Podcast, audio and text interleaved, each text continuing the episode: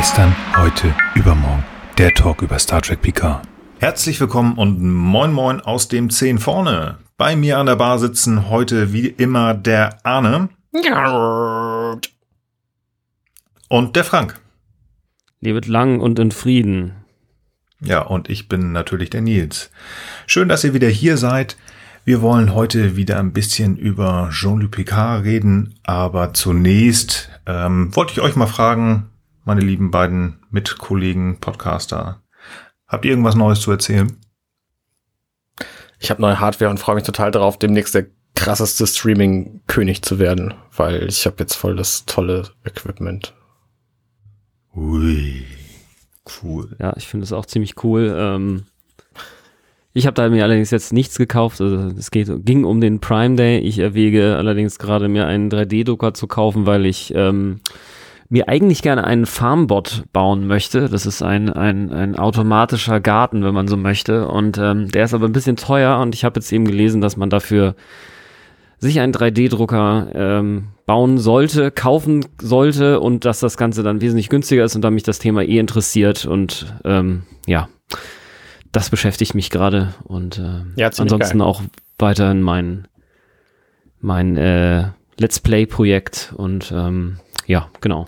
Es gibt so eine Website, da kriegst du ganz viele 3D-Modelle. Da kannst du dir dann auch deine ganzen kleinen Raumschiffe-Modelle basteln äh, und die dann Genau, genau, genau. Also es gibt auf jeden Fall eine ganze Menge Sachen, die ich da sowieso gerne schon mal gemacht hätte. Und ich habe tatsächlich lang nicht mehr geguckt. Das letzte Mal, als ich geguckt habe, haben die meisten Drucker noch irgendwie so 500 oder eher 1000 Euro gekostet. Das ist wirklich schon eine ganze Weile her. Und ich war jetzt relativ begeistert, dass man doch schon wohl auch ganz gute Modelle für so 200 bis 350 Euro kriegt. Aber Wen das, das interessiert, äh, besprechen wir vielleicht einfach mal wieder in einer neuen Folge Quark ohne Schnitte oder ja. ähm, an irgendeiner anderen Stelle. In diesem Internet. In einer fernen Zukunft. ja, Nils, bei dir irgendwas? Ich habe nur ein neues Telefon kaufen dürfen. Die Chefin hat gesagt, geht. Das ist jetzt aber auch gar nicht so interessant. Ich habe, nachdem ich bei ein, zwei Podcasten mal zu Gast war, tatsächlich jetzt ein neues Projekt und zwar kam das relativ zufällig, dass ich äh, im Internet geforscht habe, was ist denn Podcasting? Haha. Nein, ich habe gefunden einen äh, ganz lieben Kollegen, den Raphael Schottel. Der hat jemanden gesucht für ein Projekt, ähm, das da heißt Jules Verne's Ergen. Im, und wie war der Untertitel noch? Ach ja, Science Fiction im Wandel der Zeit. Mhm. Also das soll darum gehen, dass äh, ja rumnörden über Science Fiction Podcasts gibt ganz viele, aber wir wollen uns tatsächlich nicht auf ein Franchise stürzen, sondern uns verschiedene Sachen angucken. Ähm, von tatsächlich Jules Verne auch mal ähm, als wirklich ein alte, alte, alte Science Fiction, aber auch mal so ein paar Sachen, die nicht ganz so bekannt sind. Ja, es gibt genug Leute, die auch Dune zum Beispiel kennen, ähm, aber das ist halt nicht so Mainstream wie Star Wars oder Star Trek. Und da dann auch mal gucken, okay, gibt es vielleicht nur ein Buch oder nur eine Serie oder nur ein Film oder gibt es noch andere Geschichten? Hat das irgendwelche Auswirkungen, auch wenn das klein ist, auf die Menschen heutzutage oder vor zehn Jahren? Und ja, da wollen wir mal gucken. Und da haben wir jetzt gerade die Nullnummer aufgenommen. Und ähm, nächsten Monat kommt dann die erste Folge raus. Das klingt ja. ziemlich gut. Ja. Cool. Freue ich mich. Also, wer da Interesse hat, der Link dazu, den findet ihr natürlich dann in den Show Notes. Genau. Gut. Ansonsten würde ich glatt sagen, gibt's was Neues zu Star Trek Picard? Ich habe was gesehen bei äh, Patrick Stewart, ja? Ja, so ein Bild, wo er irgendwie am Feldesrand steht und einen Mantel trägt und einen Hund dabei hat. Also eine Serie mit Hund, die, die muss gut sein. Woran habt ihr gedacht, ganz ehrlich, als ihr das Bild das erste Mal gesehen habt? Ich habe gedacht, das sieht aus wie so ein generisches Videospielcover von einem äh, Videospiel, wo man hauptsächlich schießt und einen männlichen Weißen spielt. Also sowas wie Call of Duty oder Fallout oder bla, die sehen alle genauso aus. Okay. Ja, ich, also ich finde, es deutet auf jeden Fall irgendwie so, also man, man könnte jetzt ja, wenn man sich jetzt mal nicht auf die Farb- und äh, Helligkeitsgestaltung konzentriert, dann würde man ja denken, na ja, da steht jetzt so ein alter Herr mit seinem Hund an so einem Feld, an so einem Weinfeld mit den Fässern. Das könnte ja im Grunde genommen so ein, ich sag mal, so eine, so ein Rentner, eine Rentnersymbolik sein, aber da ist da jetzt im Hintergrund ja doch schon sehr so nach Konflikt und Aufruhr und äh, Gefahr und ich weiß nicht, was aussieht. Also so ein bisschen das so die Assoziation, die ich so habe. Ähm, also liebe Hörer, wenn ihr das äh, nachvollziehen wollt, dann sucht einfach einmal nach Poster oder äh, ja, genau, einen neuen Poster von Star Trek Picard. Und ähm, ja, genau, dadurch habe ich irgendwie den Eindruck, ähm, ja, das ist eigentlich so, wie Arne schon sagt, also irgendwie, es, ich glaube, es wird, äh, es wird Action geben, so. Ich musste tatsächlich ich an hoffe, John, ehrlich gesagt, John nicht zu viel. Ähm, aber das ist auch nur meine persönliche Meinung. also, Ja, wenn das passiert, was ich denke, nämlich, dass das äh, John Wick-mäßig ist, das Foto, dann Ja. könnte es doch ein bisschen viel Action geben. ja, also wie gesagt, ich glaube, ich hätte auch keinen Problem damit, wenn es ein Pinch mehr wäre als vielleicht in der Originalserie, aber ich hoffe, dass es eben nicht, ich sag mal, noch eine doch sehr actiongeladene Serie aller Discovery wird, ähm, sondern dass so ein bisschen der, der, die Vibes der alten äh, Star Trek-Serie doch auch erhalten bleibt. Ich finde auch, dieses Cover sieht gerade mit diesem Mantel, den er trägt, das ist ja ein, ein ähm, ich sag mal, irgendwie knielanger Mantel fast. Ähm, und damit erinnert er mich an einen anderen berühmten Brown Coat, nämlich den Captain Malcolm Reynolds von der Firefly. Über die ich Mm. übrigens einen fantastischen Podcast gemacht habe. Unter Firefly Cast werdet ihr da fündig. Ähm, und gerade mit diesen Stiefeln und diesem Mantel sieht er schon extrem aus nach der Militärmode, die die in der Serie da trugen. Interesting. Jean-Luc auf der Serenity. Da kommt Bild an den Kopf. Cool. Ja. ja. Wäre ein interessantes Crossover. Ja. Nee, ich glaube, sonst ähm, gibt es, glaube ich, jetzt keine so konkreten. Es äh, werden ja manchmal so, äh, was war das noch? Ähm, äh, Le Bourton hat noch irgendwas gesagt, hast du vorhin schon erzählt, Nils? Levar Burton? LeVar Burton. Ja, so grob nach dem Motto, es ging in die Richtung, was ja Marina Sirtis auch schon gesagt hat, also ein direktes Angebot sei wohl noch nicht da, aber er könne sich gut vorstellen, dass die alten Jungs und Mädels doch nochmal wiederkommen und ähm, warum nicht, weil Jean-Luc müsste sie ja alle noch kennen und wenn nicht, äh, dann wäre das ja auch irgendwie vielleicht eine Möglichkeit für irgendwie ein Grund, eine Grundlage einer Geschichte, aber Mhm. ich habe so das Gefühl, und das sieht man teilweise an den Tweets oder Instas oder Facebook-Einträgen von den alten Kollegen, doch von einigen, die sagen, oh, die hätten, glaube ich, schon Interesse daran mitzumachen. Aber offiziell ist wohl noch nichts. Also ich habe zumindest noch nichts gehört. Oder die erzählen ganz viel und haben alle irgendwie ihre Gastauftritte schon hinter sich. Mhm. Mhm.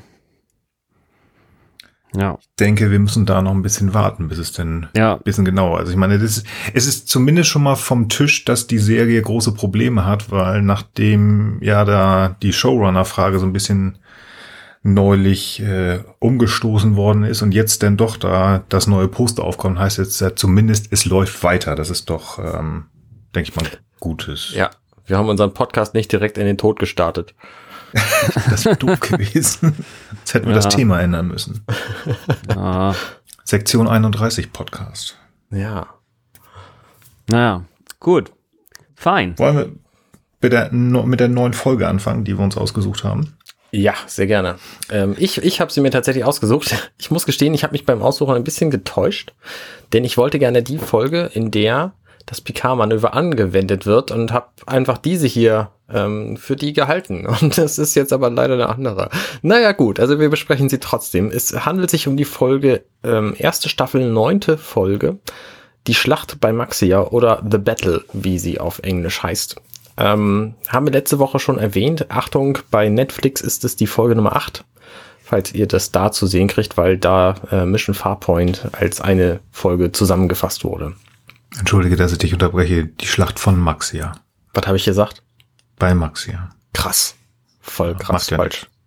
Ja. Äh, genau, die äh, Schlacht von Maxia, die wird äh, in dieser Folge mehrere Male erwähnt, ähm, findet aber gar nicht statt. Mhm.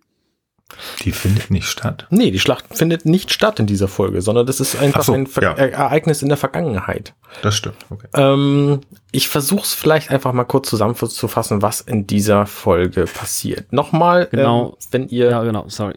Hau rein. wolltest du auch gerade, ne? Ja, ich glaube auch. wenn ihr sie noch nicht gesehen habt und total, äh, total Angst vor Spoilern habt, dann guckt euch doch jetzt einfach diese inzwischen knapp 30 Jahre alte Folge an. Äh, Next Generation Folge 109. Ähm, Wir reden natürlich über alles, was es in dieser Folge zu wissen gibt. Vielleicht nicht alles, aber zumindest den, den Großteil und alle Spoiler werden hier verraten. So zum Beispiel der Spoiler, dass Picard natürlich auch diese Folge überlebt. Obwohl es zwischenzeitlich nicht danach Fett. aussieht. Ähm, also, die, ähm, wenn ich, ich versuche es wirklich sehr knapp zusammenzufassen. Ähm, die Folge beginnt im Grunde damit, dass Captain Picard Kopfschmerzen hat und nicht so genau weiß, warum. Und Dr. Crusher weiß auch nicht warum, weil Kopfschmerzen gibt's eigentlich gar nicht mehr zu der Zeit, 24. Jahrhundert. Und ähm, Picard aber trotzdem welche. Und dann kommen irgendwie Ferengi an und die sagen, sie wollen gerne ähm, also mit denen fliegen sie dann irgendwie erstmal ein, paar Tage lang Seite an Seite, bevor sie irgendwie versuchen, mit denen irgendwas zu machen, weil das offensichtlich eine, eine Kontaktaufnahme ist, eine Erstkontaktaufnahme, bin ich mir gar nicht so sicher. Nee, ich glaube nicht die erste. Aber zumindest versuchen sie noch ihre, ihre ähm, Beziehungen zu etablieren und sind sich noch nicht so einig, wie sie gegenseitig, also die Sternflotte und die Ferengi, wie die gegenseitig ticken.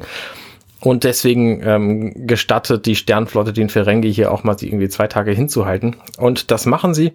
Und dann ähm, gibt einen Ferengi namens Bock.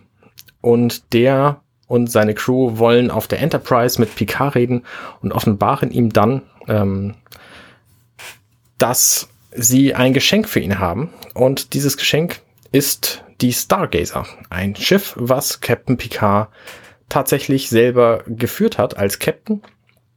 Und die ähm, ist auf mysteriöse Weise verschwunden. Ich glaube, sie galt als verschollen oder zerstört. Und diese Ferengi haben sie jetzt gefunden und schenken sie einfach dem Captain. Und ähm, Captain Picard ist auch tatsächlich bis zu deren Verschwinden auf, dieser, auf diesem Schiff gewesen.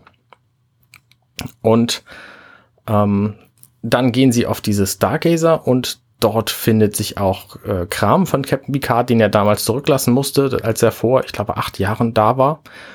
Und ähm, das Schiff ist in einer Schlacht, nämlich die Schlacht von Maxia, verloren äh, gegangen und hat zuvor noch ein ähm, Ferengi-Schiff zerstört, wenn ich mich nicht irre.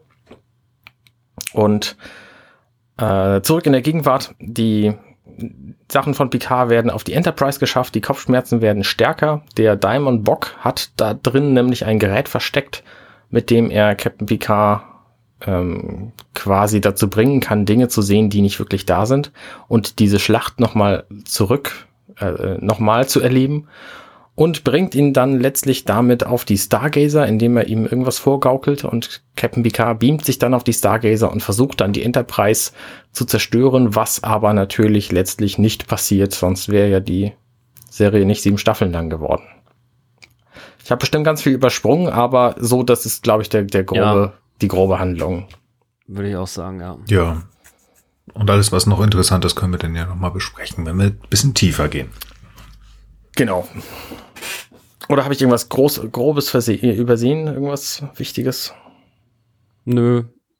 Glaub nicht.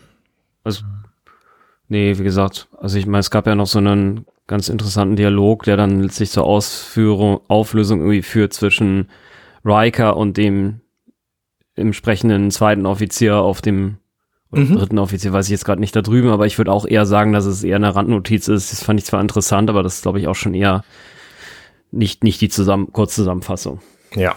Das große, der große Showdown zwischen Enterprise und Stargazer, hattest du das gesagt? Äh, nee, ich glaube nicht. Also, dass die sich über, äh, gegeneinander stehen und dass Picard dann sein Manöver machen möchte. Aber da können wir gleich noch was zu sagen. Ja, ich finde auch, ja. Na. Gut. Womit beginnen wir? Ähm, vielleicht die Darstellung der Ferengi, die sind hier schon relativ Ferengi-like getroffen, finde ich. Also so, wie sie auch die gesamte Star Trek-Laufbahn über sind.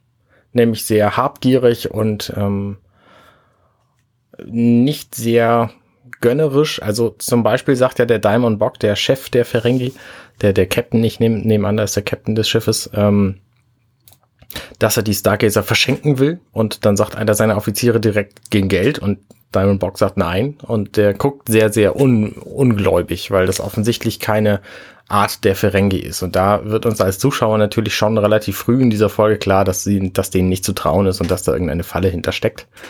ugly, ugly. Was witzig ist, weil ähm, kurze Zeit später auch Diana Troy sagt, ähm, als die Ferengi wieder verschwunden sind, dass sie eine, äh, ich weiß nicht genau, was sie spürt, aber sie hat irgendwas bei diesen Ferengi gespürt. Und das passt nicht zum Kanon, weil nämlich Ferengi eigentlich von Betasoiden nicht lesbar sind. Mm, Und ja. äh, das wurde dann ja, später wobei umgedeutet. Sie sich da selbst Guter Punkt. Entschuldige. Ähm, das die, wurde dann die, später umgedeutet, indem äh, dass ähm, Diana Troy einfach genau wie jeder andere Mensch auch einfach Intuition hat. Und ne, auch für uns Zuschauer war es ja quasi offensichtlich, dass er was Böses im Schilde führte und deswegen auch für sie. Mhm. Wobei ich glaube, in der ersten Folge, wo die äh, Ferengi auftauchen, ich glaube, das ist ja der Wächter oder Last Outpost, ich weiß es gar nicht mehr, so die ist ja ein paar Folgen vorher, mhm. wo die eingeführt werden. Da sagt sie das auch, aber irgendwie kann sie auch da doch so ein bisschen was deuten. Also es wird sich da sehr widersprochen und da wird man im zum späterhin ähm, stringenter, indem man es einfach nicht mehr in irgendeiner Art und Weise auf dem aufs Tableau holt. Aber du hast recht, in dem Fall wurde dann gesagt,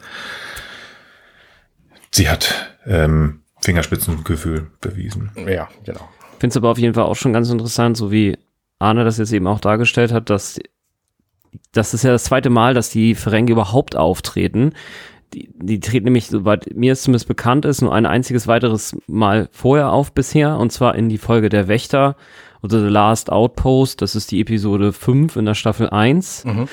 Und da werden sie noch relativ, ähm, ja, wie soll ich mal sagen, sehr primitiv dargestellt. Also nicht, nicht, nicht, also sie sind auch primitiver als Menschen, zumindest werden sie so dargestellt, aber sie werden auch insgesamt in ihrer ihrer charakterlichen, charakterlichen Spezifität, nämlich dass sie eben so entsprechend äh, habgierig sind und, und einfach das, was den Charakter der Ferengi ausmacht, das wird da einfach noch nicht wirklich gut dargestellt. Da sind das irgendwie so drei hampelige Gestalten, die irgendwie die ganze Zeit rumrennen und irgendwie irgendwelchen Quatsch machen, während hier ist es, ist es schon wirklich eine ausgereifte sind, sind, die, sind die Charakterzüge, die eben man für spezifisch Ferengi hält, die, die sind einfach schon sehr stark erkennbar. Das wird natürlich noch deutlich erweitert nach hinten in der Serie und natürlich dann in DS9 und hast du nicht gesehen, aber ja, genau, das äh, finde ich tatsächlich auch eine ganz interessante Sache. Mhm. Wusstet ihr, dass die Ferengi eigentlich für was ganz anderes geplant waren? Nämlich was? Die Ferengi, die Ferengi sollten eigentlich die große böse Nemesis äh, der ersten Staffel werden. Oh. Also die waren geplant als der Bösewicht. So das, was bei, bei TOS die, die, die Klingonen oder die Romulaner waren, das sollten hier die großen neuen bösen Bösewichte werden. Und das ist mhm. so ein bisschen nach hinten losgegangen. Die, die haben was Cooles daraus gemacht.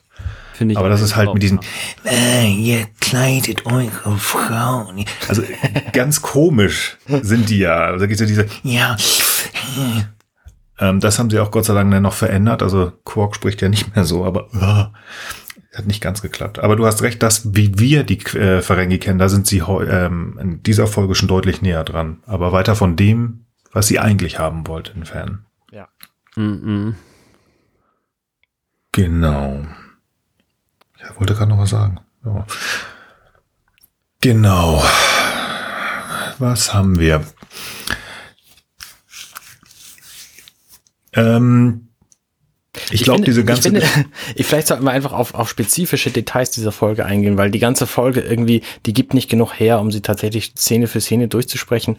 Ähm, aber bestimmte Dinge sind einfach hier sehr unüblich für den Rest von Star Trek. Zum Beispiel, als diese Ferengi auftauchen, ähm, und auf das Schiff beamen, auf die Enterprise beamen, da werden sie nicht wie sämtliche anderen Völker jemals zu jeder Zeit im Transporterraum willkommen geheißen, irgendwie mit Gardeuniform, sondern sie landen direkt vor dem Hauptscreen auf der Kommandobrücke. Und ja, das stimmt. Ja. Das ist schon sehr, sehr eigenartig und ungewöhnlich. Wo du das jetzt sagst, ja. Ich weiß nicht, ob das jemals wieder so gemacht worden ist. Ich weiß es ehrlich gesagt auch nicht, aber in, in allen anderen Erstkontakten oder Zweit-, Dritt-, Viertkontakten ähm, ist es jedenfalls anders. Ne? Da, da haben die irgendwie ihre Gardeuniform an und ich erinnere mich an Szenen, wo Captain Picard irgendwie versucht, die Sprache auswendig zu lernen und, äh, und die, die verschiedenen mhm. Essensgewohnheiten von irgendwelchen Völkern. Ähm, das ist hier halt eine völlig andere Szene so. Ich finde so allgemein diese ganze, dieser ganze Kontakt ist sehr komisch. Also kurz vor dem, was du jetzt sagst, dass die auf die, auf die Enterprise kommen, fand ich das sehr irritierend so ein bisschen. ich weiß nicht, ob das noch eine Findungsphase war, als Picard dann endlich mit Diamond Box sprechen kann, wo ähm, Sienna einfach die, die, ähm, die Grußfrequenzen schließen lässt. Das fand, ist das euch das aufgefallen? Sie sagt einfach hier, stopp mal, ich, hab, ich muss euch jetzt was sagen. Und Picard guckt sich um, oh, was hast du denn zu erzählen? Und sie, ja, hier, ich spüre irgendwas, die haben was im Hinterkopf, wie Bob. Das hätte sie sich, glaube ich, später nicht mehr getraut. Mhm. Also einfach zu sagen, hier, ähm, da vorne ist schön, dass äh, Glatze, der Kapitän da steht, aber ich muss jetzt was sagen. Da hätte sie, Captain, und dann hätte er das zugemacht. Ja. Es ist, glaube ich, nur eine Kleinigkeit, aber ich glaube, da waren sie einfach noch nicht so weit, dass wirklich die Rollen und die Hierarchien wirklich hundertprozentig verteilt waren. Ja. Mhm. Da haben sie auch noch andere Dinge versucht irgendwie äh, zu etablieren, zum Beispiel, ähm, zum Beispiel Wesley, der ja das Schiff Stargazer als allererster auf dem Schiff erkennt, so. Und auch hier ist er wieder der besserwisserische Kleinkind Naseweiß Klugscheißer, der die Langstreckensensoren der Enterprise so manipuliert hat, dass nicht mal Data auf Anhieb begreift, was eigentlich passiert ist und damit dann die Stargazer erkennt, so. Und das ist halt, wieder so ein Ding, was allen Zuschauern, glaube ich, richtig auf den Sack gegangen ist. Also mir jedenfalls geht's auch beim Gucken dieser Folge wieder so, dass ich einfach, ich mag einfach keine Klugscheißer und Wesley wird hier penetrant als ein solcher dargestellt in der ersten Staffel. Da frage ich mich allen Ernstes, wirklich, also habe ich schon immer wieder gefragt, warum hat DC Fontana diese Figur so angelegt? Die hätte man so schön anders anlegen können. Ja, ist ein Junge, der will was und tüdelt, aber warum haben sie den so nervig gemacht? Das weiß ich ja, nicht. Das check ich hat, auch echt nicht. Das hat sie selber mal, sie hat sich mal gesagt, oh, Wesley ist ja so doof gewesen und da ist Will Wheaton so ein bisschen ausgerastet und hat sie ihr gesagt, warum hast du mich oder meine Figur nicht anders geschrieben? Und da hat er recht. Ja, ja. Die Fans, die Fans haben ihn zerpflückt und das ja auch schon, ähm, ich meine, diese Folge ist von äh, 1987. Die haben damals schon gesagt, oh, Wesley ist scheiße. Warum? Da hätten sie noch umdrehen können. Mhm. Aber effektiv haben sie Wheaton keinen Gefallen getan. Ja, richtig. Mit, mit dieser Serie. Und der ist ja nun lange noch da gewesen. Das ist echt so ein bisschen schade. Weil er einfach dieses, mir geht's genauso. Also ich, ich mag Will Wheaton, aber wenn ich Wesley sehe in dieser jungen Zeit, so, oh, halt die Klappe, halt die Klappe, geh weg. Ja, ja, ja, es ist einfach so, ist schade. Wobei ich, wobei ich ehrlich gestehen muss, als ich Star Trek das erste Mal geguckt habe, da war ich noch ziemlich jung, da fand ich, da fand ich die Figur cool, aber ich glaube, das war vor allen Dingen, weil es einfach noch jemand war, der, der jünger war, ja. Also ich glaube, die, das, das, also ich war da wirklich noch relativ jung, keine Ahnung, wie, wann, wann war das? Ja, das muss dann so, muss ich irgendwie so elf, zwölf gewesen sein oder so. Da habe ich, glaube ich, noch nicht alles so richtig gecheckt. Oder vielleicht ist es auch gerade so, wenn man in dem Alter ist, dass man sich dann eher darüber freut, dass dann auch mal so ein 11, 12, also naja, der ist ja wahrscheinlich in dem, der ist ja wahrscheinlich da irgendwie 15, 16, 17, keine Ahnung, ne? Dass so einer quasi auch mal den Erwachsenen irgendwas sagt, was irgendwie von Relevanz ist, so, ja. Also vielleicht ist das so ein bisschen der, der Trick, womit man dann auch ein deutlich jüngeres Publikum noch anspricht. Das ist ja auch bei The Big Bang Theory. Da spielt Will Wheaton ja quasi sich selber, ähm, dass eben, äh, ähm, Herrgott, wie heißt der denn jetzt?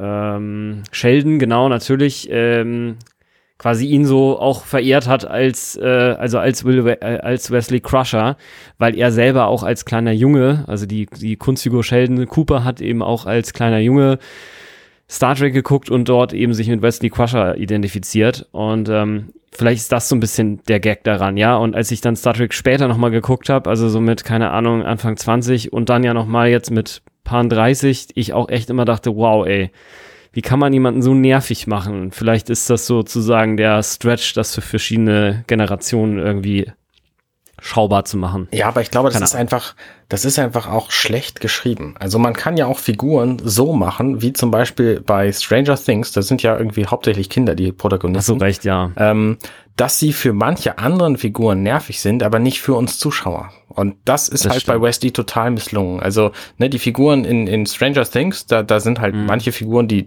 die einfach sehr schlau sind. Die, diese Kinder machen halt Dinge, die sehr, sehr ungewöhnlich sind für Kinder. Mhm und ähm, nerven damit manche anderen Leute, aber das sind dann halt nicht unsere Helden so, sondern ähm, sondern die Kinder sind unsere Helden und die, die genervt sind, die haben nicht unsere Sympathie und, sondern diese Kinder. Und das ist halt hier bei, bei Wesley irgendwie völlig anders, weil wir identifizieren ja, recht, ja. uns ähm, halt mit den, mit den Erwachsenen, weil das irgendwie die normalen, vernünftigen Leute sind. Und Wesley, der irgendwie immer sein eigenes Ding dreht und hier nochmal eben diese total tolle technische Neuerung aus seinem letzten Gehirnstübchen herauszaubert, mhm. das ist einfach nicht unser Held, so. ja, ja, ja, das stimmt, ja. Also klar, man, äh, genau, also ich, genau, also man hätte, man hätte ihn wahrscheinlich so schreiben können, dass er Identifikationsfiguren für Jüngere ist und gleichzeitig nicht so nervt. Ja, das stimmt, das hätte man wirklich machen können, ja. Hm. Naja, okay, ja. Wesley Crusher, ich glaube, über den werden wir uns noch häufiger ärgern. Oh ja. Da Tut mir leid, Will Wheaton, du bist ja eigentlich ganz cool, finde ich, zumindest. Ja. Also man muss ja ernst, ehrlich gesagt, muss man ja so im Blick auf diesen Podcast und das, was wir eigentlich machen wollen, muss man sagen, er ist der einzige, dem ich noch ein bisschen Action zutrauen würde in der Picard-Serie von den Protagonisten, die, ah. die von Next Generation. Also möglicherweise hat er eine, eine größere Rolle, die dann auch Ne, weil er ist halt einfach erheblich jünger als die anderen. Wie, wie ist der aus der, könnt ihr euch erinnern, wie Will Wheaton aus der TNG-Serie rausgegangen ist? Ja, Nee. Der ist, ist der mit dem Reisenden mitgegangen. Ist er, er ist mit dem Reisenden mitgegangen, ne? Mhm, genau. Dann kann die, da war ich mir nicht sicher, ob ich das gelesen habe oder in der, in der Serie. Ja, dann kann das sogar eine sehr große Zukunft rein theoretisch, Entschuldigung, rein theoretisch haben. Denn mhm. er ist denn ja, ja nicht nur mitgegangen, um irgendwie zu was zu machen, sondern er ist ja ein Reisender. Mhm. Also sehr mächtig und oh, das stimmt. Dann kann da noch was draus werden. Wäre nicht schlecht. Ja. Ja. Gabba Gandalf. Sehr gut. Was mir übrigens noch aufgefallen ist, ich muss, weiß jetzt gar nicht mehr, wo ich das einordnen soll, als äh, Bog oder Bock, je nachdem, ähm, auf die Schlacht von Maxia ein, äh, drauf eingeht. Ah, der große Held, der Picard, sind Sie der Picard, der Held von Schlacht von Maxia. Und Picard da steht, von was? ja. Also ich möchte, ich, ich, ich habe ein Bild von, von, von Picard im Kopf, wenn ich so, oh, ne, Captain Picard, sieben Staffeln, ein paar Filme, tipptopp, oh. Und dann denke ich so, Moment. Mhm. Du kannst dich an die Schlacht von Maxi, okay, das mag ja ein Ausdruck von den Ferengi sein. Aber Picard, Data ja kurz darauf, ja, sie waren hier mit der Stargazer vor acht Jahren auf ähm, Alpha Ceti Maxia in dem Sternensystem und äh, da gab es dieses Problem mit dem unidentifizierten Raumschiff. Kriegt er das nicht hin oder sind das die Kopfschmerzen?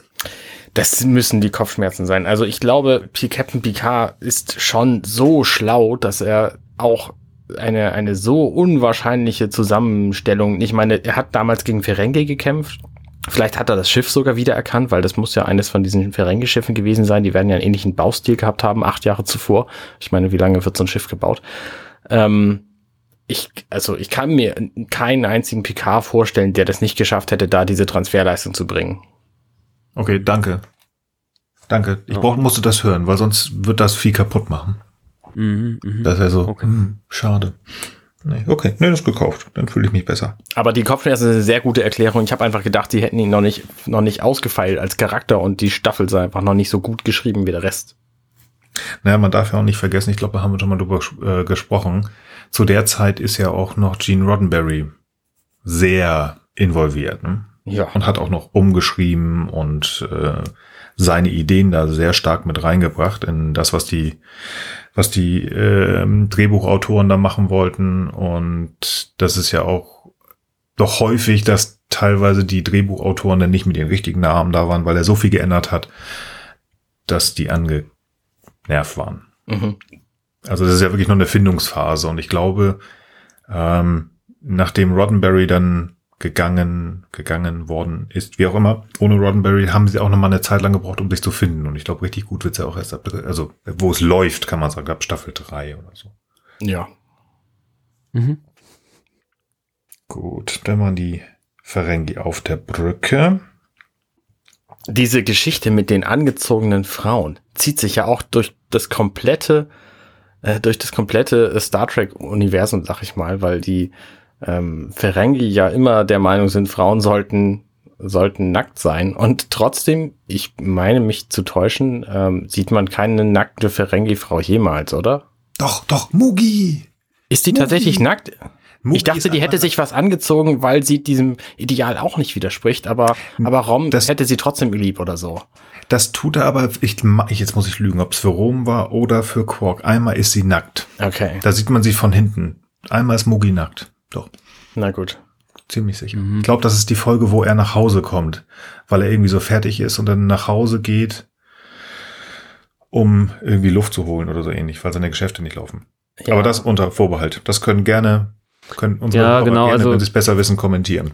Kann, kann sein, dass das so ist, aber das, das, das, das war ja jetzt die Geschichte. Also ich weiß nicht, das ist natürlich jetzt nochmal wieder ein anderer Spoiler das, wo es quasi so ein bisschen um die Emanzipationsgeschichte äh, unter den Ferengi-Frauen irgendwie geht, die Mugi sozusagen irgendwie durchzieht und hat ja dann den überwiegenden Teil der Folge eben doch Klamotten an, so was ja so ein bisschen so ein ja. so ein Affront irgendwie gegen die Ferengi-Gesellschaft ist, aber ich glaube auch, dass sonst äh, das tatsächlich nicht auftritt. Ich meine, ganz im Ernst wäre jetzt auch nicht so richtig denkbar gewesen, dass dann da irgendwelche nackten Leute rumrennen. Auf keinen Fall, nein. Das machen sie ja selbst mit, äh, das machen sie ja selbst mit, ähm, das ist ja auch ein ewig wiederkehrendes Thema, dass die Betasoiden auf ihrer Hochzeitsfeier alle nackt rumrennen. Das wird ja auch nicht, äh, das wird ja auch nicht, äh, wird ja auch nicht ähm, wird nur erwähnt. gezeigt, genau.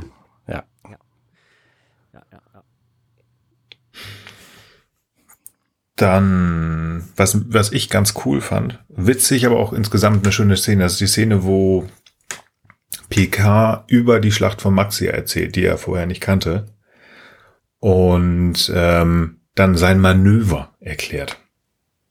Das Picard-Manöver. Mhm. Und ähm, alle gebannt da sitzen und Picard mit diesem Stift, den er in der Hand hat. Stift? Sieht man überhaupt mal wieder Stifte in Star Trek, aber egal. Und er halt erklärt. Magst du vielleicht kurz erzählen, in welcher Minute der Folge du gerade bist? in welcher Minute? Das ist, Moment. Das ist, als die Ferengi so, verschwunden sind, oder? Ja, genau, das ist so um und bei 14. Ja, also ab 13, 40 um und bei sind wir schon im ja. äh, Konferenzraum. Ja. Wo er erklärt, was da passiert ist. Und ähm, er dann halt erzählt, was er denn als Ende, in, was er machen musste, dass er sich gedacht hat, oh Mensch, ich kann ja hier ganz schnell mal Warp gehen und dann bin ich an zwei Stellen gleichzeitig und das kriegen die anderen nicht mit und dann kann ich die aus der aus dem Universum blasen. Ja. Ähm, also ich fand die Idee grundsätzlich ganz cool. Man darf das jetzt natürlich nicht auseinandernehmen, dass das eigentlich so schnell nicht funktioniert. Aber gut, was ich fand es einfach cool, wie er das gemacht hat. Auch diese diese Arbeit mit den Händen. Ich arbeite auch sehr gerne mit den Händen, um irgendwas zu visualisieren, war einfach cool. Und die Überlegung einfach zu sagen, hey, ich hatte eine coole Idee und das ähm, sagt Data ja, das ist in, irgendwie in die Annalen eingegangen als Picard-Manöver. Das hat er im Vorhinein schon gesagt. Also das heißt, Picard ist ein cooler Taktiker. Mhm, ja. Mhm, mhm. ja. Also das ist wirklich ja. ähm, ein bekanntes Manöver. Es hat seinen Namen bekommen und ganz offensichtlich steht das auch dann irgendwo drin als Standard. Wenn ihr gegen Ferengi kämpft und die wollen euch platt machen, dann macht das. Was sagen wir denn als Physiker zu diesem, zu diesem Manöver? Wie als also, Physiker? Also ich versuche mal, ich bin kein Physiker, ich versuche mal trotzdem irgendwie so ein bisschen so ein bisschen Erläuterung für dieses Ding zu basteln. Also man ist mit seinem Raumschiff an irgendeiner Stelle im Raum, wo quasi Vakuum ist und beschleunigt von null auf Warp X und das nur für einen so kurzen Bruchteil der Zeit, der sehr gut berechnet sein muss, dass man danach mit seinem Schiff anhält und direkt neben dem anderen Schiff sich befindet. Das mhm. kann natürlich nur sehr, sehr, sehr kurz dauern. Und deswegen, das ist ja das, was auch gesagt wird hier in dieser Szene, ähm, wirkt es so, als sei man an zwei Stellen gleichzeitig. Ähm, was natürlich nicht funktioniert. Die Beschleunigung, die abrupte Beschleunigung, die abrupte Bremsung, die könnte meines Erachtens tatsächlich funktionieren, weil eben das Schiff sich im Vakuum befindet. Ich weiß nicht, ob das für die Menschen da drin auch gilt, ob die in irgendeiner Blase quasi sind und deswegen keinerlei Trägheit verspüren. Ansonsten werden die alle beim Start Matsch und ja, wenn okay, das Schiff bremst, dann, dann ist es schon wieder Matsch, aber dann an der anderen Seite des Raums. Ähm, ich weiß ich nicht, ob das tatsächlich funktionieren könnte, dieses Manöver. Also erstmal klar ist auf jeden Fall so, dass, ähm, dass diese Warpblase löst quasi das Schiff und den da drin, äh, den Raum da drin eben aus dem Raumzeitkontinuum raus, so dass die, so dass es keinen Trägheitseffekt gibt. Also es bewegt sich nur diese Warp-Schale mit Warp. Ah, okay. Und das Schiff da drin ist völlig statisch, deswegen ist es denkbar. womit ich jetzt persönlich so ein bisschen ein Problem habe, ist, man müsste dann, aber das ist, das ist dann auch irgendwie technisch, äh, wird nicht erklärt oder nicht, nicht als Problem beschrieben. Ich finde halt eher diesen, diesen Effekt, es müsste dann ja an der Stelle, wo das Ding startet, das Schiff startet, müssten ja irgendwie die Photonentorpedos abgeschossen werden. Und das dauert ja eine Zeit. Also die Torpedos müssen ja irgendwie zumindest die Torpedorampe verlassen. Ja. Dann muss das Ding sofort auf Warp gehen. Und dann müssen auch sofort die Phaser abgeschossen werden oder nochmal Photonentorpedos. Keine Ahnung, dann müssen die Photonentorpedos im Grunde genommen auch immer mit Warp-Geschwindigkeit sozusagen abgeschossen werden. ja. Ähm, ja, okay, whatever. Also ich, ich sag mal so, ich fand trotzdem die Idee immer ganz cool so, dass man irgendwie diesen Ultra-Kurzsprung hat. Ähm, hat mich zumindest weite Teile meiner Star Trek-Fan-Karriere ähm, irgendwie überzeugt, dass das irgendwie eine ganz coole Sache ist. Aber wenn man es jetzt mal so betrachtet, dann ähm, das naja, ist ja das, was ich gerade, was ich gesagt habe. Lasst ja. uns das bitte nicht auseinandernehmen, weil dann okay. finden wir nur raus, dass es vielleicht Blödsinn. ja. Und ja. ich möchte einfach ja. dieses Picard-Manöver nicht nur als das Zurechtzoppeln seiner Jacke sehen, sondern ich möchte okay. einfach das ist dieses coole Manöver, das ja. Riker ja, ja irgendwann nochmal okay. nutzt. Ja gut, ich hab, im Star Trek-Universum ist es ja auf jeden Fall auch ein cooles Manöver. Es wird an der Akademie gelehrt ähm, und dadurch ist eben, obwohl Picard natürlich da so tut, als wenn das so, äh, also das, das ist ja, also ich finde die zur Schaustellung seiner Bescheidenheit da schon wieder etwas übertrieben, muss ich jetzt sagen. Ich meine, klar ist er ein bescheidener Charakter und so weiter, aber so wie es wie, ja, ich habe getan, was jeder vernünftige Captain mhm. getan hätte oder ich weiß nicht, was er auf Deutsch so, genau irgendwie so, dann denke ich so, ja, naja, okay, also kann ja sagen, darf ja. stolz sein. Ja, genau, ist es mir halt einfach eingefallen, ne? Und, und, und irgendwie äh, schien es mir im, im Druck der in der Anspannung der Zeit das Richtige zu sein und äh, keine Ahnung und, und unter Druck kommen einem manchmal halt bessere Ideen als ohne Druck, ne? Also so hätte man es ja auch erklären können, ne? Das äh, äh, statt jetzt einfach zu sagen, ja, ja, it's what everybody would do, fand ich so ein bisschen, ja, ja, ja gut.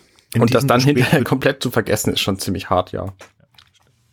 Aber ich fand ja auch diese Idee ähm, so gut, dieses Picard-Manövers, dass ich ja deswegen diese Folge ja, fälschlicherweise ja. ausgewählt habe, um sie zu besprechen. Ja. Hier ist schon, schon okay. Ist ja auch cool. So, jetzt versuche ich es nochmal. In diesem Gespräch wird auch einer der besten Namen schlechthin genannt. Denn Picard ist ja, ne, wird jetzt ja durch diesen Thoughtmaker von Book so ein bisschen ähm, angefixt und verändert und plötzlich ähm, spricht er ja und dann spricht er plötzlich seinen alten Waffenoffizier von der Stargazer an. Ja. Und der heißt Vico. Ich geil. Woran hab ich ich ich muss an was denken. Ich hoffe ihr auch. Nee. Nein. Frank, bitte. Kannst du kannst auch du nicht. kannst du noch mal wie wie Vico? Vigo heißt er. Vigo. Vigo. Nein, okay. Denn, der, denn, der, äh, der Charakter oder was? Ja, die Figur, also der Name. Der Name Vigo. Ich musste sofort an Ghostbusters denken. Ghostbusters 2. Oh. Oh, Vigo. Ja, okay. Vigo. Vigo. Oh, super. Du, Nils, das einzige Mal, als ich den gesehen habe, da warst du dabei und du warst ungefähr elf. Oh, das ist ein bisschen her. Ja. Dann müssen wir das äh, irgendwann mal, aber das gehört nicht hierher. Machen wir, müssen wir gucken. Gut. Egal. Auf jeden Fall ist es halt denn auch hier A, dass wir im Moment halt diese, diese Erklärung von Picard haben. Wir haben das Picard-Manöver und wir merken ganz klar, okay, der scheint irgendwie nicht ganz mehr gerade auszulaufen. Aber seine komplette Crew guckt ihn nur so an. Hä? Mhm. Vigo, wer? Ja, mein alter Dings. Aha, okay. Ja. Ja, ja, erzähl mal weiter. Und ignorieren das vollkommen. Ja, das ist so ein bisschen strange. Hätte ich also gerade von Riker mehr erwartet, aber vielleicht traut er sich in dem Zeitpunkt noch nicht. Ja, oder von Dr. Crusher, die ja auch zugegen ist. Also ja, st stimmt, sie ist auch da. Ja, und die, die mischt sich eigentlich immer ein. Ne? Ja. Was ich auch danach dann sehr cool finde, ist denn ja, alles geht rüber auf die Stargazer und äh, nachdem das da alles für sicher erklärt worden ist, kommt er mit seinem Privatarzt rüber, also Picard zusammen mit Beverly und er begrüßt sein altes Schiff. Hello, old friend. Hallo, alter Freund. Ich weiß nicht, was er im Deutschen sagt. Und das fand ich irgendwie cool. Dass er dieses Schiff, das er zurücklassen musste, weil es halb zerstört durch die Schlacht war, dass er es nochmal begrüßt. Er bekommt die Möglichkeit, Hallo oder auf Wiedersehen oder wie auch immer zu sagen. Fand ich super, weil das ähm, eine Loyalität seinem Schiff gegenüber zeigt, die er auch garantiert der Enterprise gegenüber hat. Mhm. Die mir bis da nicht so klar war, dass er wirklich so ein, so ein, so ein, ja, ich, ich liebe mein Schiff. So ein bisschen Kirk-mäßig, also nicht ganz so krass, aber schon sehr, ja, ich bin diesem Schiff sehr verbunden. Das war mir in den ersten Folgen nicht so klar, dass er das wirklich auch so sieht. Er dachte, das ist ein Job. Aber ganz offensichtlich hat er sehr, sehr große Verbindung zu seinen Schiffen. Mhm. Mhm. Ja. So. Was ich schon, was ich in jeder hm. Folge grundsätzlich äh, seltsam finde, ist, dass sie immer ihre komplette, dem Zuschauer bekannte, relevante Gruppen, Gruppe, also die komplette Brückencrew quasi mitnehmen auf dieses fremde Schiff und wenn da dann irgendwas explodieren würde, dann wären sie halt alle hin und es gäbe niemanden mehr, den wir kennen würden auf der Enterprise. Also es sind ja, es sind ja quasi alle mitgegangen auf dieses Schiff. Das ist so ein bisschen, aber das ist bei den Away-Teams von Star Trek, halt, also den, den, äh, wie heißen die Außentrupps? Außentrupps, ja. Aber hier ist ja schon ein Unterschied zu, äh, zu der Original, Original Series, zu TOS. Außenteam, Außenteam Away-Team, ja. Landing Party, wie auch immer, genau. Ja. Ähm, Picard kommt hier natürlich mit, nachdem die Sicherheit hergestellt worden ist, weil es sein altes Schiff ist. Aber mhm. die Diskussion zwischen ihm und Riker ist ja doch immer wieder sehr präsent und ähm, Picard muss ja doch sehr häufig zu Hause bleiben. Ja, das weil stimmt, ja. Riker sagt, nee, du bist der Chef. Und mhm. ja, gut, es ist nicht ganz so häufig, dass irgendwie bei TOS wäre es das Red Shirt, dass da irgendwelche Menschen plötzlich irgendwie, ach guck mal hier, wir haben hier einen Specialist, den schicken wir mal. Das ist tatsächlich nicht ganz so häufig. Es sind eigentlich immer so die Brücken-Crew-Menschen, also die, der Führungsstab, da hast du recht. Mhm. Auch irgendwie interessant fand ich, ähm, nachdem sie dann wieder zurück sind, dass Riker ähm, Picards Raum irgendwie annektiert. Als, ähm, ich glaube, das kommt auch nie wieder vor, als Data denn die Logbücher der Stargazer rübergeholt hat und es sich erstmal herausstellt, oh, der Picard hat gar nicht, ist ja gar nicht der große Held von Maxia, sondern der hatte einfach nur, ohne zu fragen und ohne irgend, äh, irgendetwas zu hinterfragen, die Ferengi aus dem, aus dem Orbit geschossen da sind sie in Picards Bereitschaftsraum. Ja. Und ich glaube, das passiert nie wieder. Wenn Riker mal irgendwie Chef im Ring ist, oder dann ist er entweder auf der Brücke geblieben oder geht, glaube ich, in die Observation Lounge. Aber fand ich sehr komisch, als wenn das ein Eingriff in Picards Privatsphäre ist. Ich meine, es, Aber ist, es ist logisch, ist es nicht verkehrt, dass er den Raum nutzt, in dem Moment, wo er das Kommando hat. Aber ich stimme dir auch zu, das ist irgendwie seltsam. Also besonders, weil das ja so dieses Data ja schon so ein bisschen ja und jetzt müssen wir was machen und das ist ja alles so nicht richtig und das ist ja, ich will nicht sagen, das ist eine Meuterei, das ist es nicht, sondern ja, da ist, äh, ist ein Vorwurf Picard gegenüber und der muss auch untersucht werden, ist ja alles richtig, könnte ja auch sein. Es wirkt halt nur komisch und fehl am Platz in diesem Raum, für mich. Also vielleicht ist das ja auch genau das, wo man sagt, okay, wir wollten dadurch, dass sie diesen Vorwurf in Picards Raum auf den, auf den Tisch bringen, genau das, ähm, also filmerisch damit auch herstellen, so, oh, dass man ein fieses Gefühl hat, weil das kann doch nicht sein, unser Picard. Mhm. Hm. Ja. Ja, dann kommt ja noch relativ viel hin und her. Eine Sache habe ich, das ist nur eine Kleinigkeit, aber erinnert ihr euch, dass ähm, Picard dann ja nochmal Besuch mal wieder von, von Beverly bekommt und sie ihm versucht hinzulegen und ihm hier diese zwei Neurostimulatoren auf die Stirn pappt. Mhm. Mhm. Wie, also er soll ja entspannen und schlafen. Die machen so ein lautes Geräusch, ich könnte aber nicht schlafen. also ich könnte das nicht. Aber gut, vielleicht hört er das nicht. Ja, ja, alles gut. Die, die Neurostimulatoren, oder?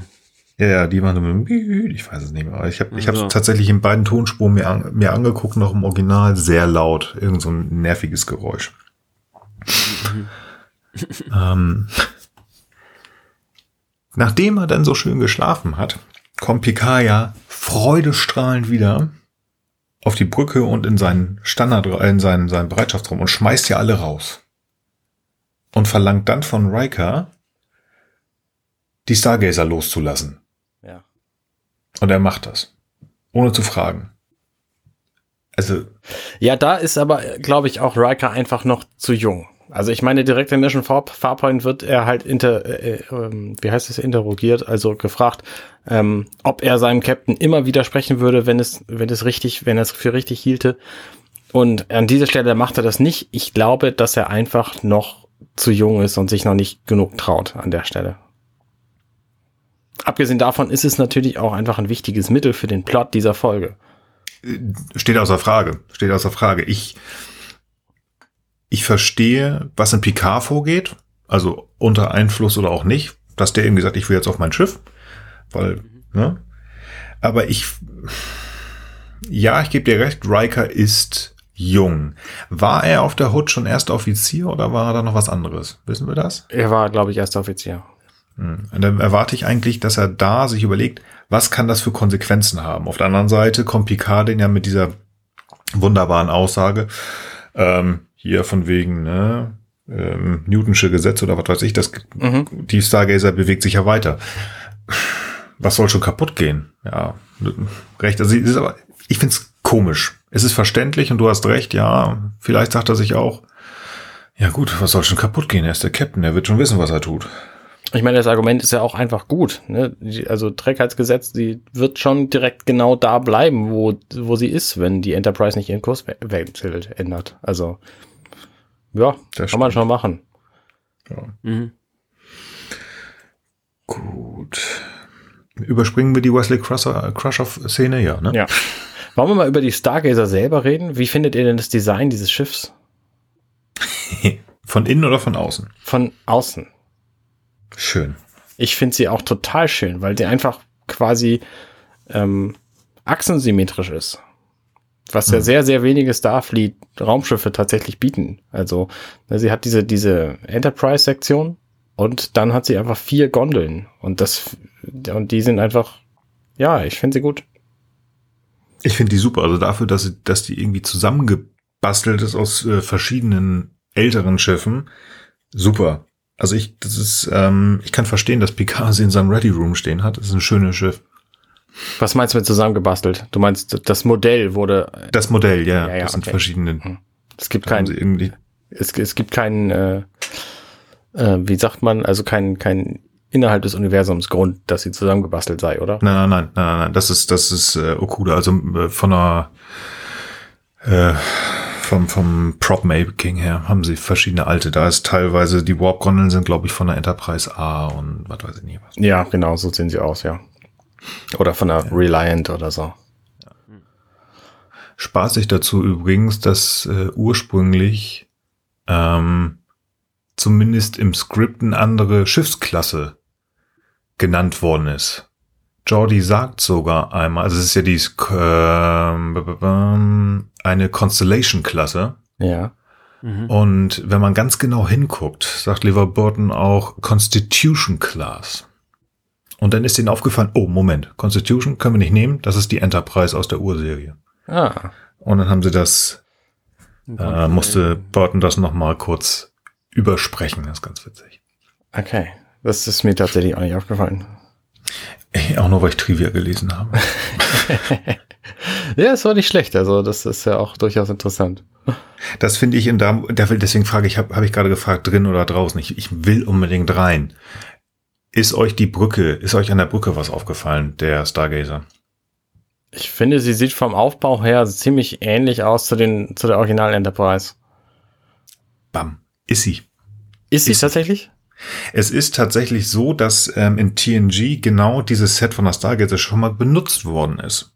Und zwar die Brücke, die sie, der Stargazer, ist ein ähm, Umbau der Kampfbrücke, wie wir sie in Mission Farpoint gesehen haben. Oh. Ah, aber man musste ja sparen und hat gesagt, ja, wir wollen ja diese geile Kampfbrücke machen. Wo, wo kriegen wir die her? Was haben sie gemacht? Sie haben die Brücke aus den ersten drei Filmen genommen. Mhm, mh. Die erste, die Brücke der erste, also der ersten drei Star Trek Filme ist die Kampfbrücke der Enterprise D und die Brücke der ähm, der Stargazer. Und wenn man genau hinguckt, also gerade so diese diese runden ähm, Displays im Hintergrund oder auch die die Helmstation ähm, das erkennt man tatsächlich wieder. aus Ja. den alten Okay. Filmen. Das ist ganz cool. Das Wobei ich die- mein Trivia. Also die Kampfbrücke von der Enterprise D, die finde ich ja deswegen spannend, weil die einfach immer in rotem Licht ist, weil die nur dann benutzt ist, wird, wenn roter Alarm ist. Ja. Ich frage mich, ob da irgendwie einmal die Woche die Putzfrau durchgeht und das abstaubt oder. Ja. Nee, inzwischen nicht mehr. Inzwischen hat sich da irgendjemand häuslich eingerichtet, weil die nie benutzt wird. Ich habe tatsächlich irgendwo mal gelesen, es ist gar nicht so häufig, wie sie das in der Serie genutzt haben, die Kampfbrücke. Ich hätte sie tatsächlich gerne, also ich, ich dachte mal, das machen sie jede zweite Folge, aber irgendwo habe ich per Zufall neulich gelesen, nee, es war nur sechs, sieben Mal oder so. ja, das ist echt die- ziemlich selten, ja. Und die Trennung der, der Enter, ähm, der, der, der Untertassensektion, ja. Wurde das häufig benutzt? Ich kann mich Das ist eine gute. Frage. Ich glaube, das kann das, ich Nee, mich das kommt auch nicht oft vor. ich glaube, das ist nur in Mission Fortran passiert, ehrlich gesagt. Ich mag Nee, täuschen, das aber. stimmt. Das wird schon nochmal das mal passiert schon noch mal, aber echt selten. Und in Star Trek 8 natürlich. Ja, Das letzte. stimmt. Ja. Acht? Sieben. Die letzte Folge mit, also der letzte Film mit der Enterprise D. Ist das nicht sieben? Ist das Generations? Ich mag mich täuschen, ich weiß es nicht. Das ist ja wurscht. Wir werden vielleicht irgendwann drüber Generation. reden und dann werden Genau. wir uns vorbereiten und das wissen. Genau. Aber wie gesagt, es, du, du hast vollkommen recht, es ist ein sehr, sehr schönes Schiff.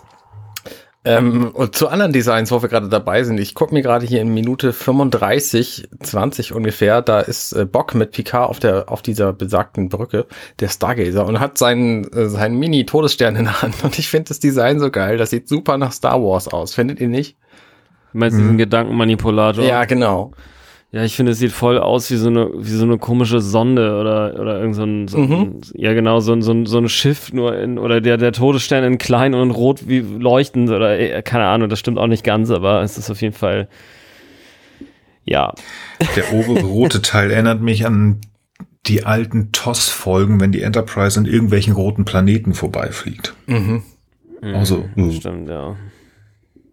Ich weiß auch nicht, wie er damit, also wenn er auf seinem Schiff ist, hat er noch sein großes Display, aber wenn er jetzt da rumsteht und daran rumfummelt, wo er da was machen will, also sieht irgendwie total komisch aus. Könnte auch eine Bowle-Schüssel sein oder so. Ja, so rote Kugeln, ich glaube, das ist ja das, das, also das ist ja das geheime Steckenpferd von J.J. Abrams. Vielleicht hat er an dieser Stelle hier ähm, gemerkt, dass er, dass er Star Wars, Star Trek total geil findet und das unbedingt machen will, weil ähm, er hat, ich weiß nicht, ob ihr die gesehen habt, in der Serie Alias ähm, hat er so einen riesengroßen roten Ball gehabt als, als riesiges Plot-Device. Und ja auch in Star Trek 11, dem ersten neuen Star Trek-Film, da ist ja ähm, Spock mit so, einem, mit so einer roten, mit so einem roten Ball unterwegs. Wo Das er dann stimmt. mit der, mit der Spritze irgendwie Kram rauszieht. Und Die rote Dann, Materie. ja, genau. Und das ist halt so ein J.J. Abrams Ding. Und vielleicht hat er das an dieser Ah. Szene hier gesehen und gedacht, boah, Star Trek ist geil, das benutze ich immer. Okay. Ist es, ist meinst du die Alias die, raus- Agentin oder was? Ja, ja, genau. Fantastische Ah, ja, Serie okay. übrigens. Die, Fand äh, ich auch ziemlich gut, ja. Ja, Ich erinnere mich nur an Die das Rote gesehen. nicht mehr. das ist so in Staffel 4 und 5 ist das ziemlich Ah, präsent. ja. Okay. Spannend. Müssen wir nur rausfinden, wo er die Lensflares her hat und in die Vergangenheit reisen und diese Folge dann. Moment, bevor ich jetzt gesteinigt werde, ich glaube, es ist Staffel 2. Na, egal. Also ich weiß So. nicht, wenn man so aus der Meta-Perspektive guckt, ich weiß nicht, oder wolltet ihr noch individuelle Szenen, Folgen durchgehen? Ähm, pff, nö, Ich ich, glaube, wir sind durch. Ach so, was ich, Ich noch interessant fand an dieser Folge ist die Darstellung der Ferengi auf dem Screen. Weil die nämlich sehr oft einfach weißer Hintergrund, riesengroßer Kopf dargestellt werden. Und das ist so super untypisch für, für Brückendarstellungen. Ich weiß nicht wie, also ich meine mich zu erinnern, dass die Brücken der anderen Schiffe später anders dargestellt werden, dass du halt irgendwie die Leute im Hintergrund siehst und quasi die Crew des anderen Schiffes so wie wir die Crew auf der Enterprise sehen. Und diese Ferengi, die sind quasi in, in super Close-up mit weißem Hintergrund. Ich, also, vielleicht hatten sie einfach kein Design für die Brücke der Ferengi. Ich weiß es nicht. Vielleicht sollte, es, vielleicht sollte es auch so ein bisschen, bisschen ja, minimalistisch, weiß nicht. Oder vielleicht sollte das zeigen, hey, wir sind die großen bösen Buben, die ihr den Rest der nächsten sieben Staffeln noch vor der Nase habt. Und wir sind ganz, ganz geheimnisvoll. Wir zeigen euch nicht viel.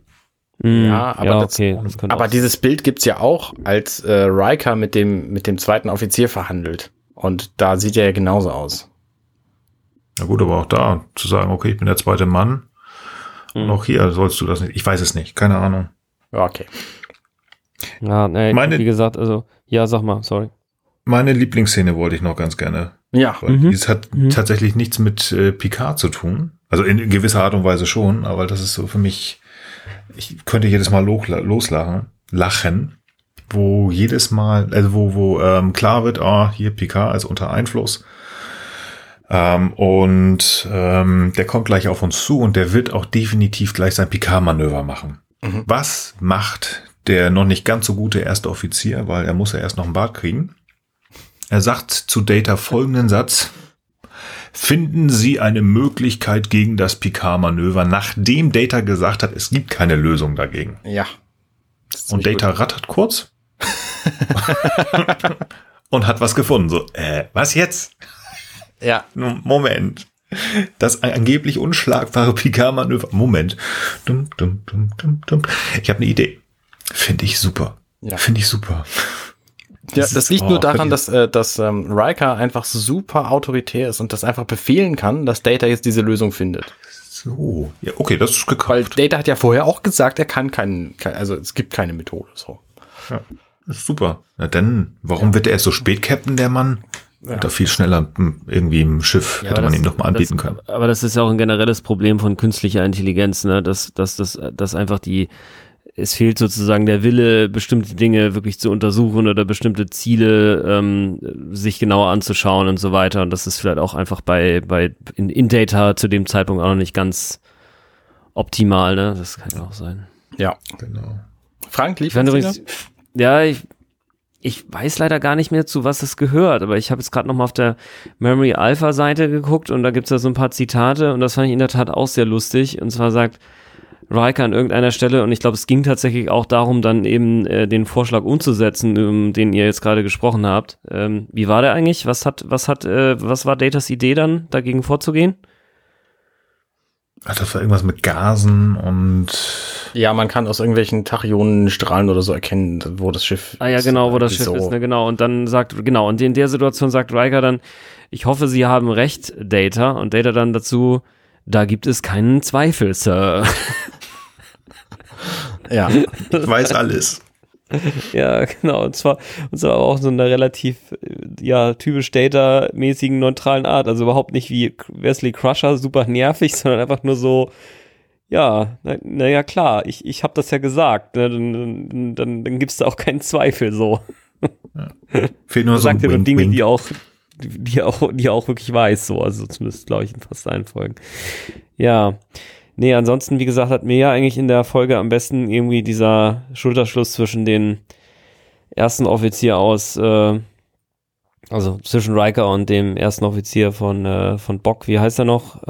Äh, mhm. das? Katar, Genau, das, das, das hat, genau, das hat mir auf jeden Fall gut gefallen, dass die letztlich dann, ähm, dass der Riker ihnen quasi den Tipp gibt, ey, dein Bock, der ist doch, äh, der, der hat sie doch nicht mehr alle. Habt ihr noch Bock auf den sozusagen? Und ähm, äh, und und und der dann quasi da dann auch da, das letztlich führt das dann ja dazu, dass Bock auch irgendwie abgesetzt wird und der ist dann da nicht mehr der ähm, ich weiß gerade gar nicht, wie heißt denn der Captain auf Daimon. auf Ferengi, Diamond, genau.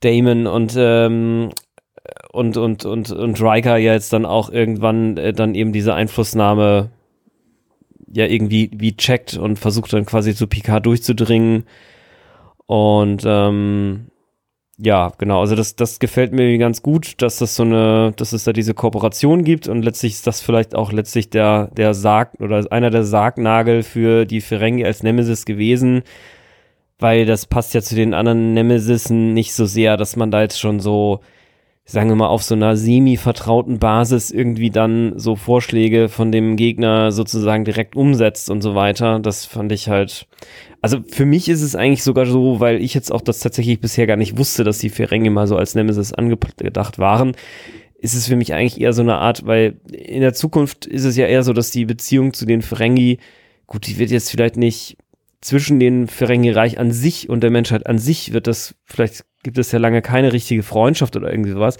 aber ja zwischen einzelnen Ferengi und Menschen. Das ist ja schon irgendwie so eine Spezies, mit der man dann doch viel zu tun hat und gerade durch jetzt äh, DS9 ist, sind mir die Ferengi eben auch einfach echt sympathisch geworden so. Mhm.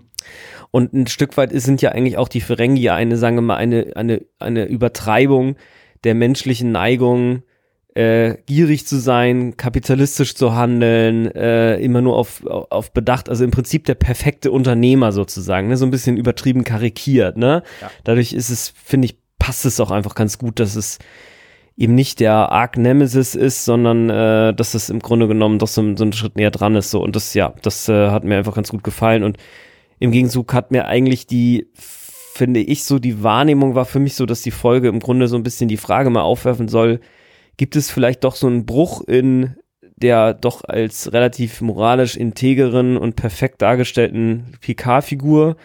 Gibt es da vielleicht so einen Bruch? Und ich äh, finde, dass das so in Zweifel zu ziehen, das hat nicht so richtig funktioniert. Also ich finde, da hätte man ich weiß auch nicht, vielleicht war das auch nicht angedacht, vielleicht war es auch letztlich nicht gewollt, aber ich hatte es auf jeden Fall einen spannenden Zug gefunden, wenn man vielleicht noch ein bisschen mehr als Zugucker auch vielleicht sich gefragt hat, ja, ist Picard vielleicht früher wirklich ein anderer Mensch gewesen und, und hat da vielleicht wirklich in einer gewissen Weise arglos und verantwortungslos gehandelt.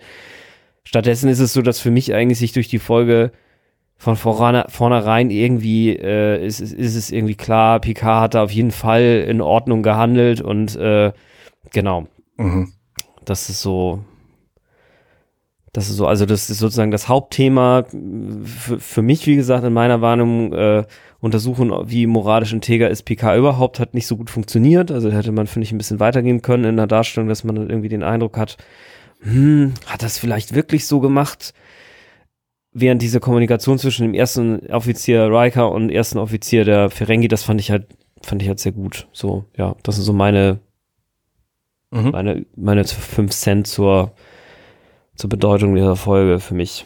Okay. Arne, ähm, deine Lieblingsfolge? Meine Lieblingsfolge, meine Szene. Lieblingsszene in dieser Folge ist alles, was die Stargazer von außen zeigt, weil ich dieses Schiff einfach total schön finde. Ähm, und leider nichts, was mit Picard in Wirklichkeit zu tun hat. Also ähm, ich stelle mal die Frage, was lernen wir denn über Picard in dieser Folge? Wir lernen, dass er sich offensichtlich unter Kopfschmerzen extrem schlecht erinnern kann dass er zeitweilig ein sehr genialer Stratege ist und dass er im Grunde moralisch integer ist und das Richtige tut, auch wenn es irgendwie schwierig wird. So, ich meine, er hat sein Schiff damals verlassen und ist mhm. irgendwie mit den mit den Shuttles oder was immer er dann mit den, mit den Rettungskapseln ewig lange irgendwie im Weltraum rumgetrieben mit seiner Crew. Also ähm, oh. Ja, ja so. agreed. Ähm, ich finde es ein bisschen schade. Ich hätte diese Folge wahrscheinlich nicht ausgesucht, wenn ich äh, sie vorher nochmal geguckt hätte, weil ich finde, sie ist ein bisschen dröge insgesamt und Picard ist an dieser Stelle auch sehr, sehr austauschbar. Also man hätte auch jeden anderen Charakter irgendwie zu diesem Bösewicht machen können, der irgendwie was was ähm, mit Ferengi zu tun gehabt hat. Punkt, ja. Und ähm, dann irgendwie äh, was es sich irgendwie dazu gebracht wird, die, die Enterprise vernichten zu wollen. Also da hätte es halt mhm. nicht Picard gebraucht. Und deswegen weiß ich nicht, ob diese Folge nun tatsächlich so gewinnbringend tatsächlich ist. Also ich finde für den Charakter von Picard ist sie doch eigentlich gut, was du gerade sagst. Er steht hinter dem, was er gemacht hat, er überlegt sich sehr genau, was er macht. Er ist ein guter Stratege. Er ist sehr loyal. Ähm, also es sind halt doch so ein paar wieder dieser guten Dinge, die diese Folge zeigen. Das drumherum gebe ich recht, das ist so ein bisschen schwer sich anzugucken, ähm, aber er nimmt ja viel mit, wo er sagt, also das, die Entscheidung, irgendwann mal eine Enterprise äh, halb in die Luft zu sprengen in einem Film, der dann irgendwann mal kommt, das wird ihm ja auch nicht leicht fallen. Ähm, dass er immer versucht, das Beste für seine Crew heraus, äh, herauszuholen, was er ja auch ähm, bei Maxia gemacht hat. Okay, wir müssen jetzt hier weg und nicht auf bis auf Biegen und Brechen. Ich glaube, das zeigt doch relativ viel. Und deswegen ist es ein, finde ich, nicht ganz trauriger, ein ganz trauriges Missverständnis gewesen, dass wir diese Folge genommen haben. Mhm, mh. Also ähm, die andere Folge, glaube ich, hätte uns zwar mehr vom Picard-Manöver gezeigt, aber weniger von Picard, weil die sehr oft auf Riker ähm, ja, das stimmt. fokussiert ist. Und hier ist es tatsächlich, ja, er ist austauschbar in dem Moment, wo er nicht er selbst ist, aber die Punkte zwischendurch, und ich glaube, deswegen sind wir, obwohl wir sind schon wieder über eine Stunde, ähm, die Punkte, die wir besprochen haben, die, die zeigen ja wirklich diese Figuren. Ich glaube, da, das ist ja das, weswegen wir uns ja eigentlich treffen, weswegen wir, worüber wir sprechen wollen, nämlich über den Charakter. Und da zeigt uns die Folge doch relativ viel. Mhm. Mhm. Ja, das ist doch ein ganz, ganz nett, ganz schöne Abrundung. Vielleicht mag ich die Folge auch einfach deswegen nicht, weil ich die Ferengi in dieser Art der Darstellung nicht sonderlich schätze. Das unterschreibe ich. Gut. Wollen wir irgendwas mitnehmen in die neue Folge? Äh, in die neue Folge, in die, in die neue Serie? Ich glaube nicht, dass Ferengi auftauchen. Das glaube ich auch nicht. Frank? Ah, ich könnte mir das schon vorstellen, aber ich glaube nicht jetzt, äh, nicht jetzt in besonderem, also kein, kein besonderer Schwerpunkt.